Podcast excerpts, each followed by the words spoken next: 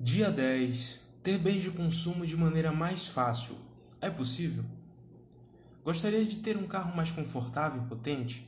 Deseja ter uma casa maior e bem localizada? Já até se imaginou com o celular dos sonhos? Só tem um porém. Você não tem dinheiro para tudo isso. Não se preocupe, vou te mostrar um método simples e eficaz de conseguir esses bens de consumo sem se endividar. Comece logo cortando as suas asinhas, pode ser? A não ser que, a, que ganhe na loteria ou assalte um banco, não recomendo, você não consegue tudo de uma vez. Não dá, é matemática simples. Se tenho pouco e quero muito sem me endividar, então preciso alcançar pequenas metas. Com o passar do tempo, conquistarei o que desejo. Grave isso para toda a vida, tá bom? Antes do método, eu gostaria de te fazer algumas perguntas e esclarecimentos importantíssimos. Primeiro, tem certeza das coisas que quer? Ou simplesmente está angustiado e quer descontar no consumo? Ou ainda, viu fulano de tal com objeto e falou, eu quero. Se for qualquer um desses motivos, não compre.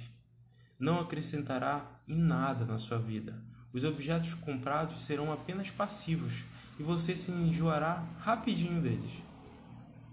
Segundo ponto, muito importante. Sempre coloque a necessidade acima do conforto. Vamos falar mais sobre isso no dia do dinheiro. Adianto que você precisa evitar se estressar ao máximo, ter uma boa educação e saúde. Foque o seu dinheiro naquilo que importa, desenvolvimento pessoal, depois pode ter mais coisas. Se fizer o contrário, você provavelmente vai ser um endividado ou frustrado. Mas com carrão na garagem. Será que isso é bom? Suponho que não. Não seja assim. Geralmente não vale a pena. Até porque, quanto maior e melhor for o bem adquirido, mais dinheiro você precisa gastar para mantê-lo. É uma regra geral que a maioria das pessoas esquece.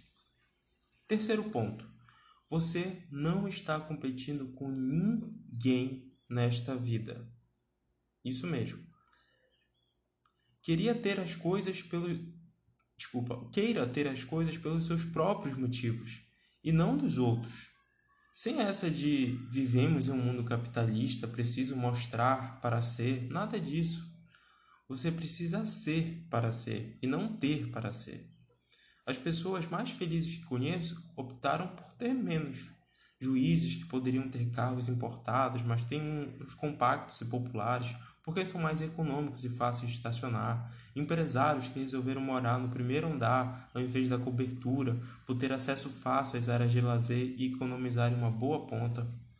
Ou seja, entenda que você não está competindo com o mundo, e sim veio para melhorar ele. Gosto muito de bater nessa tecla. Já refletiu sobre as três etapas anteriores? Então, vamos ao método que eu chamo da lógica do porquinho.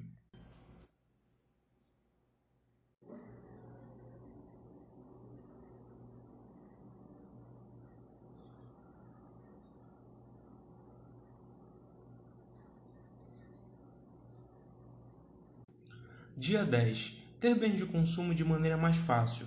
É possível? Gostaria de um carro mais confortável e potente? Deseja ter uma casa maior e bem localizada? Já até se imaginou com o celular dos sonhos? Só tem um porém. Você não tem dinheiro para isso tudo.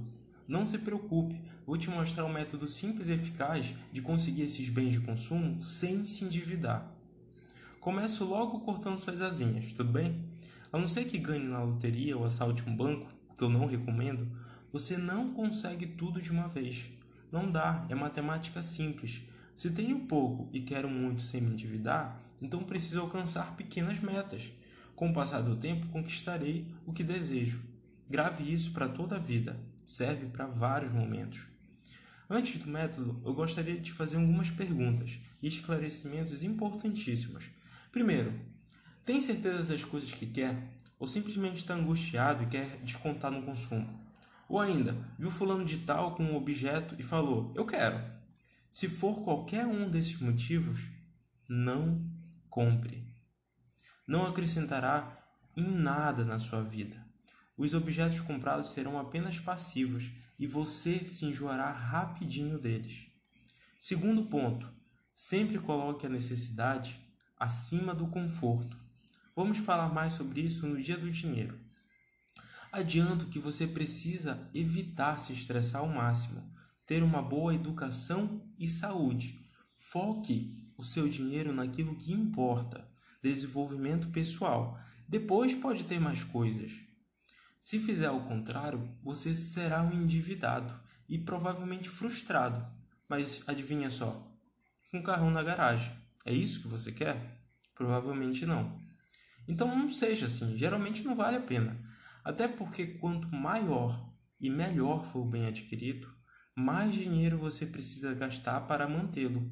É uma regra geral que a maioria das pessoas esquece. Terceiro ponto muito importante: você não está competindo com ninguém nesta vida. Queira ter as coisas pelos seus próprios motivos e não dos outros. Sem essa de vivemos em um mundo capitalista, preciso mostrar para ser, nada disso. Você precisa ser para ser e não ter para ser. As pessoas mais felizes que conheço optaram por ter menos. Juízes que poderiam ter carros importados, mas têm uns, com, uns compactos populares porque são mais econômicos e fáceis de estacionar. Empresários que resolveram morar no primeiro andar ao invés da cobertura por ter acesso fácil às áreas de lazer e economizar uma boa ponta.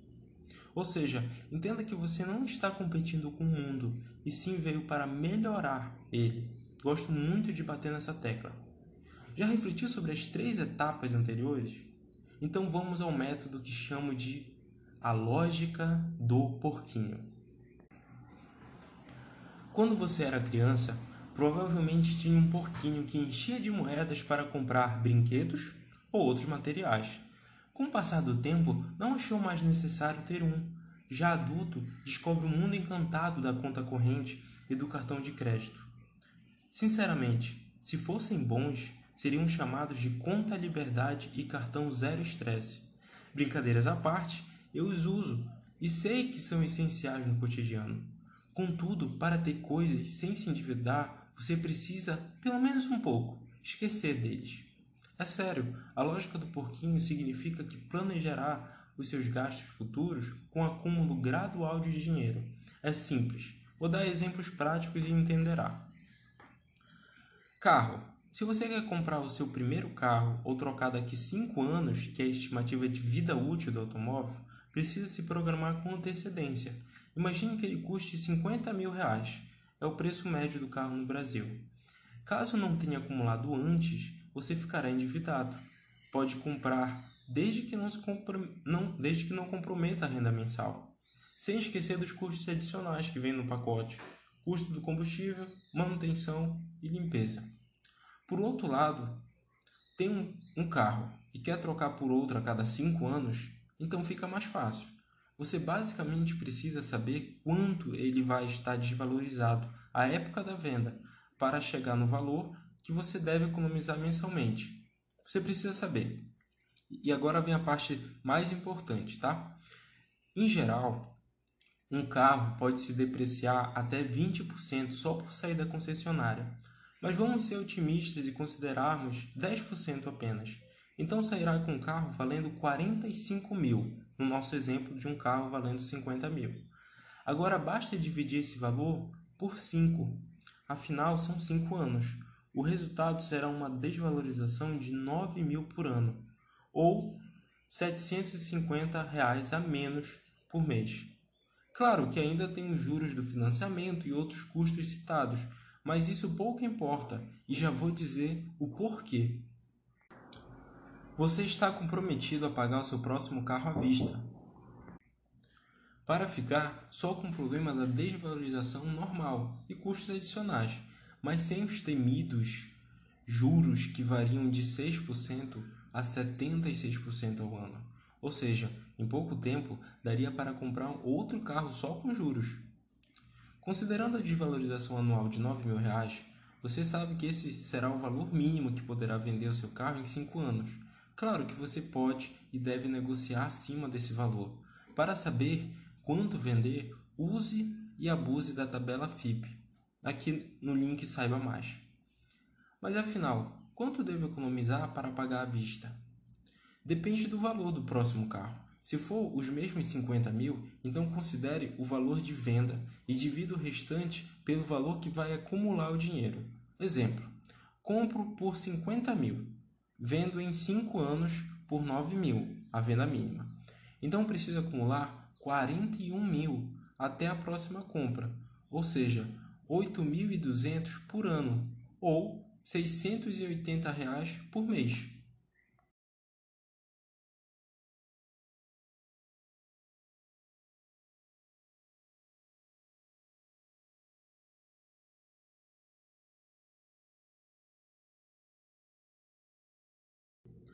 Ou dar uma boa entrada.